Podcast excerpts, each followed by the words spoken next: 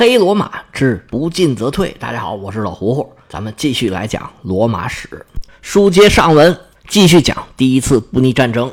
在战争的初期啊，罗马人确实是气势汹汹，战果显赫，颇打了几个胜仗，甚至还发明了乌鸦船，在海战上似乎也占据着优势，甚至把大军开到迦太基城的城下，颇有一点直捣黄龙，马上就要灭了迦太基人的意思。但是时间线一拉长，你就看出来迦太基的实力了。罗马呢，就是时不时能打一些漂亮的胜仗，然后呢，就在不断的消耗中慢慢往后退。而迦太基呢，正好相反，虽然在大仗里头时不时会打败，但是在日常呢，他们又一点一点的把这个优势给拽回来了。炒股票的朋友，你可能知道，如果股市是慢涨快跌，那这个形势啊，就是不错。因为过一段时间呢，就会积攒一些获利盘。有人觉得自己的期望值达到了，就把股票卖了套现，它不影响整个向上的走势。跌完了，它还会慢慢涨。但是如果长期阴跌，时不时呢拉个涨停什么的，这个没用，几天就把那个涨幅给跌回去了。罗马和迦太基在布匿战争的前半段就呈现了这两种完全不同的走势。战争从公元前二百六十四年开始。到公元前二百四十九年，罗马人围攻利利拜乌姆失败，前前后后经历了十六个年头。罗马花着钱，死着人，绞尽脑汁的琢磨战略战术。但是十六年下来，打的罗马是毛干爪净。但是，一切似乎又回到了原点。罗马元老肯定站在那儿怀疑人生啊！我是谁？我在哪儿？我都干了些什么？十六年时间，说过就过。但是情况是一点变化都没有。再往回一看，钱没了，罗马实在没有办法拿出钱来造新的船，甚至也没有办法维持原来的舰队，只好把这些舰队啊全部都解散，让这些船长啊开着船，你能抢点就抢点，抢不了啊你就做贸易，你做护航，反正你就是好自为之，你自生自灭吧。而迦太基呢，也觉得这次啊跟以前一样。打败了自己在海上的竞争对手，他们还能继续维持海上的霸权。而且对手罗马人把自己的舰队解散了，那咱们也解散吧，要不然还养着这么一支舰队，怪花钱的。这从后人的角度来讲，我们就是拍着大腿替迦太基人惋惜，替罗马人庆幸。从后人的角度来看，迦太基当时理所当然的就是应该集中所有的力量，给罗马人来个雷霆一击。彻底把罗马打残，甚至直接把罗马给灭了，这就没有日后迦太基在战争中失败、被罗马人毁灭这回事儿了。但是迦太基呢，不但没有乘胜追击，反而跟罗马人一样，把自己的舰队也给解散了。这个行为呢，现在在我们看来，可能有人他不理解，但是从当时迦太基人的角度来看，他们这么做呀，简直就是非常自然、顺理成章的事儿，因为他们几百年就是这么过来的。他们不管跟埃及人、波斯人还是希腊人都有竞争，不过总体上呢是小打大和，大家竞争完了，打完仗了，把协议一签，然后呢就按画的道道走，该怎么办就怎么办。那如果局势变了，那就再打，重新再谈，重新画道道。迦太基人感觉呀，反正我是远在天边，你是打不着我的，而且呢，他们对自己海上的实力啊，自信到有点傲慢。这种你说是自信也好，傲慢也好，就是这种情绪让他们看不到。其实这个时候世界已经变了。第一个，世界发展到这个时候啊，战争的规模和强度已经越来越大了，总体战的趋势已经出现了。原来那种体育竞赛式的战争模式已经改了，征服战甚至灭国战越来越多。在这个问题上啊，迦太基的认识可以说是比较落后的。他们偏安一隅、独善其身这个想法已经越来越做不到了。在这个事儿上，罗马人可比他们清醒的多。以前我们讲过，罗马在意大利半岛上争霸的时候，他们就是有一系列的组合手段，有长期的战略，有坚定的执行。相比起来，在意大利半岛上，无论是什么萨莫奈人呢、埃特鲁里亚人呢。甚至当时各方面啊都比较发达的、见多识广的希腊人，在这个事儿上都没有罗马人看得清楚。还有一个就是迦太基原来觉得自己是远在天边，他们原来觉得最强的那些势力啊都打不着他们。但是随着各方面条件的发展，他们呢就没有那么远了。尤其呢，比较起来，原来的东方诸国，罗马可是在西边，离他们很近了。当时迦太基可能也不是没想过要给罗马来一个狠的，但是当时他们肯定也觉得自己是民穷财尽，十六年的战争把自己的国库也打空了。这么一个商人的国家，肯定第一件事想的就是：哎呀，不用打仗太好了，赶紧赚钱做生意。虽然他们的财政啊，肯定没有紧迫到像罗马那样，而且他们的战争模式呢，让迦太基的人员损失啊，可远远没有罗马那么多。他们要是努把劲儿。应该还是可以把罗马给干倒的，但是多年的习惯让迦太基人啊回到了自己的舒适区，按照自己惯常的套路过上小日子了。他们这种做法的结果，其实我们都已经知道了，最后就是被罗马给灭国了嘛。但是你说迦太基他就没有明白人，就看不到这一步吗？这个还真不是。在接下来的六年时间里头，是罗马处境最艰难的。而迦太基对罗马呢，基本上是不管不问。他们政府的重心已经回到过去，一门心思想着怎么挣钱呢。这个时候，就有一个人看到了迦太基出现的问题，但是又人微言轻，自己说话不管用，无力改变政府的方针政策，那怎么办呢？那我自己来吧。这个人名叫哈米尔卡，这是迦太基一个非常普通，我们以前也说过好几次的名字。但是他还有另外一个外号，那可是大名鼎鼎。这个外号叫做巴卡，这个巴卡就是闪电的意思。这位哈米尔卡巴卡正是大名鼎鼎的巴卡家族的第一代。就算我说这个巴卡你不知道，但是他的儿子那肯定是无人不知、无人不晓，那就是汉尼拔。巴卡家族对于世界历史的走向可以说有很大的作用。那这么重要的人物，咱们就得多说几句了。巴卡呀，出生在迦太基的一个贵族家庭。他们家族虽然不是最顶尖的那个家族，也是比较重要的了。他们家世世代代呢，主管外交事务，跟其他国家和谈签约就是他们的责任。本来家里头啊，也想培养他子承父业，将来也干个什么议员呐、律师啊，将来当元老。舞个文，弄个墨，按照家族的规划走。但是这位巴卡呀，从小就是好武不好文。他们也请了希腊的家庭教师。那家庭教师啊，给他讲亚里士多德的时候啊，巴卡就是一脸的不耐烦。他跟这教师说：“哎呀，你别教了，你教的这是啥呀？这亚里士多德这一辈子最大的能耐，就是培养出来了亚历山大，其他那些都是扯。不过虽然是不喜欢，但是该学的呢，也都学了。”巴卡到底是什么时候出生的？没有确切的记载，但是一般认为呢，在公元前二百四十七年，他去西西里岛的时候啊，他也就是二十岁的上下。那个时候呢，第一次布匿战争已经进行了十七个年头，也就是说呢，巴卡一懂事儿，甚至他还没懂事儿呢，罗马就开始跟迦太基打仗。巴卡是在战争中长大的。他对这场战争到底是怎么理解的？他对罗马是怎么看的？这个呀还不好说。他有没有认识到，像刚才咱们说的，一定要把罗马给干死，迦太基才有活路？这也不好说。但是他肯定是看到了罗马人的威胁，而且呢，也看到了迦太基存在的很多的问题。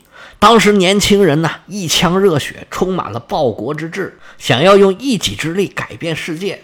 当时迦太基跟罗马争夺的最前线，那就是西西里岛。哈米尔卡就毅然从军，来到了西西里岛。到了岛上一看，哎呀，才发现跟自己想的呀不太一样。当时迦太基占领着利利拜乌姆和特拉帕尼，这是在西西里岛的西部。其他的地方呢，大致可以说是罗马的势力范围。这段时间呢，双方似乎都满足于这个状况。罗马人当然无力进攻。迦太基呢也是安于现状，不想再往这儿扔钱了。当时岛上的希腊雇佣军呢也是吊儿郎当，各怀心腹事。因为迦太基的政府不往里投入了嘛，所以这些雇佣军呢也经常拿不到军饷，装装样子还行，真的打起来这战斗力就非常的可疑。巴卡到了西西里以后，经过了一段时间的摸索，就开始大刀阔斧，用自己的方法是重新建设军队。迦太基最大的问题啊，就是他们的雇佣军没有向心力，受人钱财与人消灾，收钱办事呢，我收不着钱，我就不给你办事了呗。这跟罗马、希腊的公民兵要用自己的生命去维护家人，去维护整个城邦的利益，这个劲头是完全不一样的。那既然公民兵的制度那么好，迦太基也招一点公民，让他们来当兵，那不行吗？其实迦太基也不是没有公民兵，但是迦太基的公民兵始终没有形成战斗力，这又是怎么回事？为什么罗马能做到，他们做不到呢？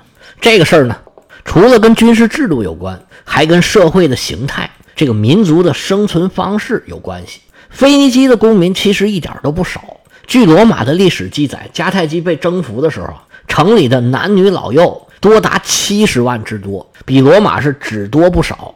而罗马呢，是随时可以征召一支四万人的重装步兵部队。但是根据历史记载呢，在布匿战争之前，西西里的军队里头啊，还有两千五百名的迦太基所谓的神圣军，这就是由迦太基的公民组成的。这些神圣军呢，充当的是将军的卫戍部队，可能有很多礼仪仪仗的性质，并不是真的上前线打仗。等战争开打的时候，这神圣军呢没了。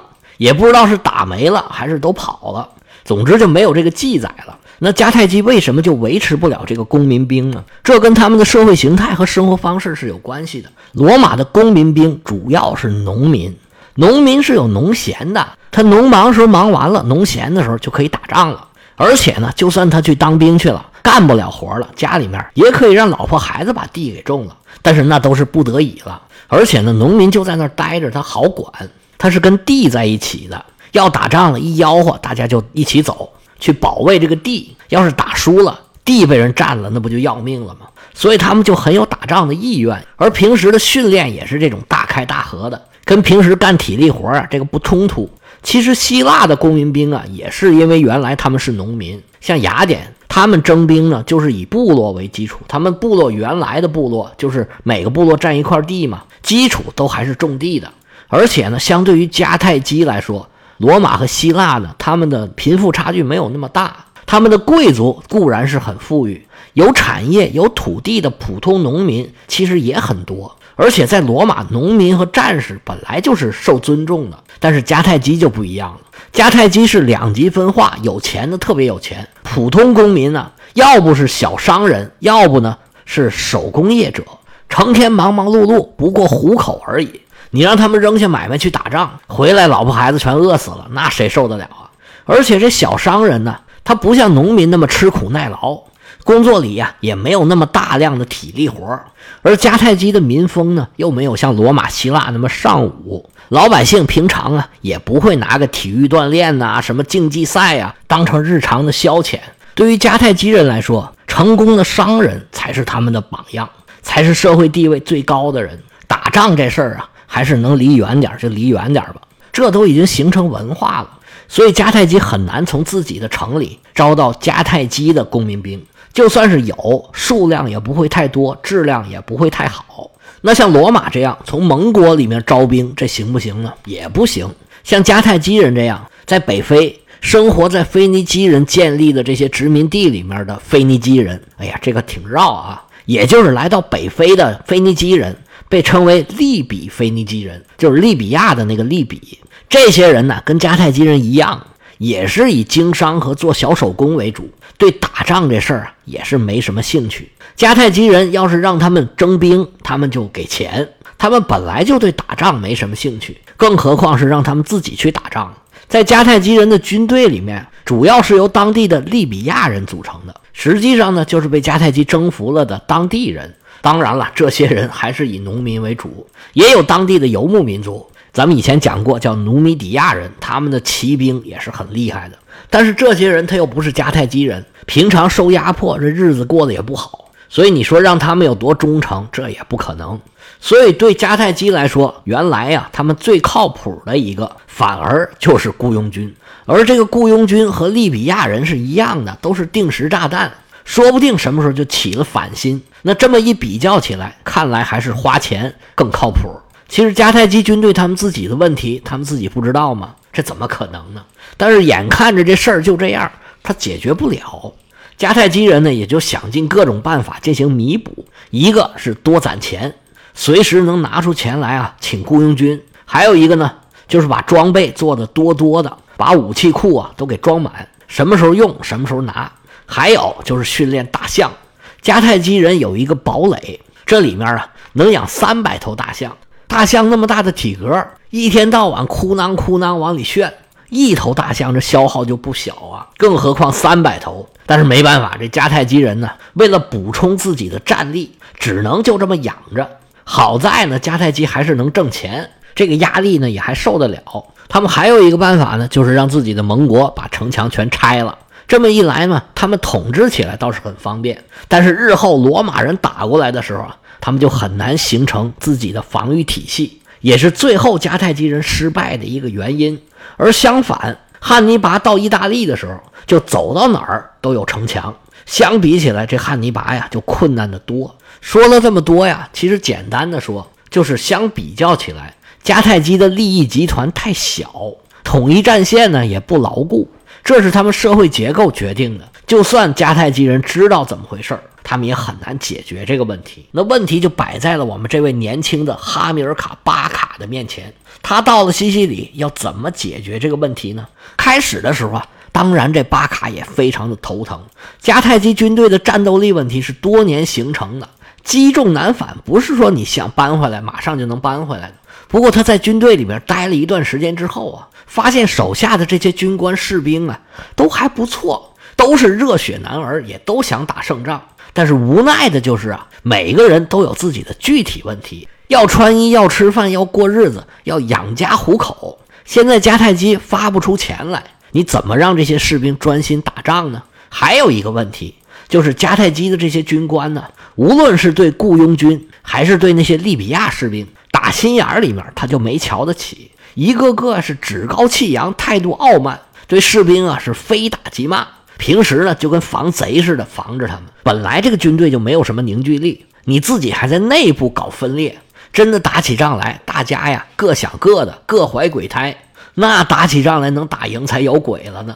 尤其是陆军，双方军队短兵相接，眼看着敌人就在眼前，拿着手里的武器，白刀子进去，红刀子出来。这你要是没有坚强的意志，不能够上下一心，几个人一腿软，整个就兵败如山倒。你靠这样的军队打仗是打不赢的。而不管什么仗，打到关键时刻，你总少不了靠陆军最后解决战斗。你是攻城也好，会战也好，都少不了强硬的陆军野战部队。巴卡很快就看明白了这一点，但是呢，他也知道想解决这事儿啊不容易。那首先第一件事儿，那他就是去回迦太基呀要钱。但是迦太基政府呢，顾左右而言他。